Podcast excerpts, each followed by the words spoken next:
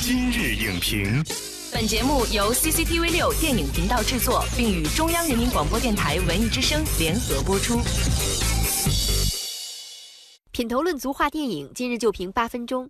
大家好，欢迎收听文艺之声今日影评，我是主持人姚淼。刚刚上映的电影《超能泰坦》，通过基因实验将人类改造成为泰坦人，实现了脑洞大开的科幻设想，也引发了是否该为环境而改变自我的严肃主题。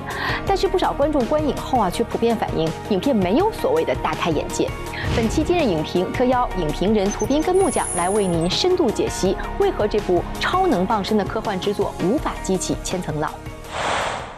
欢迎木匠老师来今日影评做客。主持人好，大家好。你已经看过《超能泰坦》这部电影了，所以能给我们简单的介绍一下这部电影大概讲述了一个什么样的故事吗？我们也跟着木匠老师一起进入剧情解锁。简单来说，就是人类想移民到泰坦星上，所以呢就挑了一批这个志愿者，对他们进行这个基因改造，让他们去适应这个泰坦星的环境。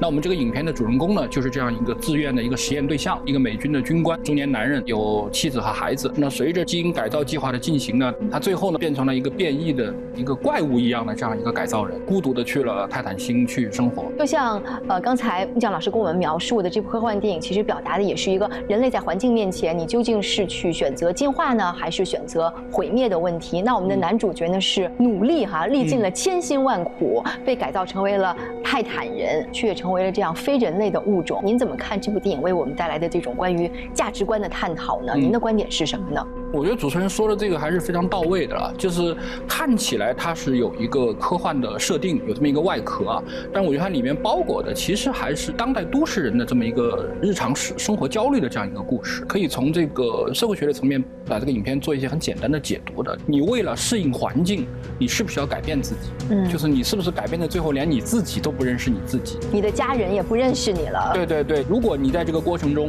你失去了你的家庭，那你这个是得不偿失呢？还是得偿所愿呢？这部影片通过生物变异，它去探讨人类生存界限这样的故事利益，我觉得是值得肯定的。呃，做到了一个雅俗共赏啊，就是它并不是去探讨所谓的那个科学技术，情感上它希望跟观众有互动和共鸣，但是它在内容的呈现上可能还是有一些遗憾吧。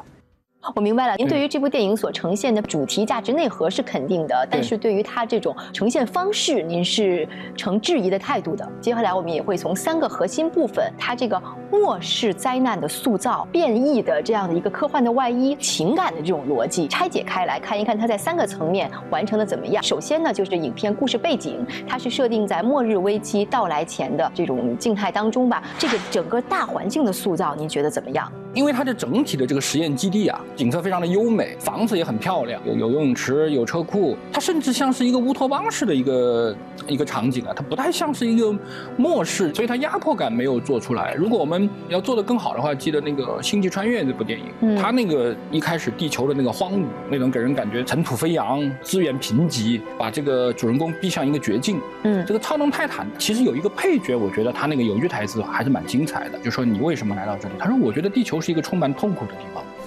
I'm on a one-way ticket to God. There is nothing left on this planet but misery. 哦，我觉得这个人物一下子通过这句台词就跳出来了。他想离开这儿，我不管去哪里，反正我能离开这个痛苦的地方。就类似于这种处理再多一点，我觉得可能对他整个的这个人物塑造以及人物跟环境的这个匹配、烘托背景的烘托要好一些吧。刚才我们聊到的呢是电影中对于整体大环境这种科幻环境的营造。其实我们再来看一下，基因改造也是科幻片非常常用到的一种叙事元素。那电影中呢，像萨姆沃辛顿他们这一群人进行的人体改造训练，就成为了影片最大的看点。那您觉得它的表现如何呢？就因为这种设定是非常多的，所以呢，呃，要在这个比较老旧的这样一个。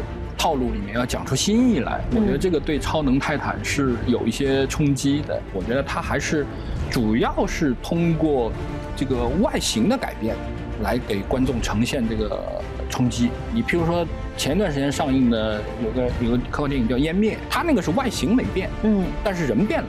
就是你看起来是你的丈夫，其实已经不是你的丈夫，他已经被一个外星生命给取代了。其实萨姆·辛顿他还拍过一个很有名的电影叫《阿凡达》嘛。对，《阿凡达》你也也可以把它看成是变异，你就看你怎么处理这个问题。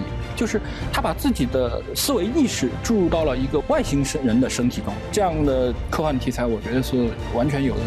更深度的这种嗯科学人文的这样一个挖掘的空间的。我感觉这次萨姆沃辛顿饰演的这位丈夫或者说父亲的形象有点太过于平面化了，我觉得他缺少那种丰富的内心变化或者说是成长。但是我们看到，其实对于女主人公的内心世界，电影还是花了比较长的时间，呃，去呈现的。您觉得这部电影在讲故事方面，其实它是遗憾在哪里？我觉得一方面来说，通过这个女主角的视角来看待这个男主角的转变，来讲述这个故事，是这个超能泰坦的一个特点。但是从另外一方面来讲，可能它呃在后半段啊，可能就是这个视角转换的也太仓促和突兀了。就是基本上我们几乎看到那个男主角的后半段完全沦为一个实验工具、道具，哎，戏剧道具。嗯，做得好的电影就像《降临》。降临这个电影，它也是从女主角的视角展开来讲这个故事，讲了一个呃很神秘的这种神奇的外星生命跟人类的接触的这样一个故事。它看起来讲的是这个呃这个外星人的这个这个语言的这个逻辑啊，这个呢其实是来反观那个降临的这个女主角她的一生。但是这个超能泰坦在这方面呢，他就讲的就缺少这样的深度的这样一个描摹，他可能只停留在最后这个呃男主角变成一个道具之后，女主角把自己的丈夫救出来。然后就在这个凝望中，可能就结束了。这个地方，我觉得可能还是有一些遗憾吧。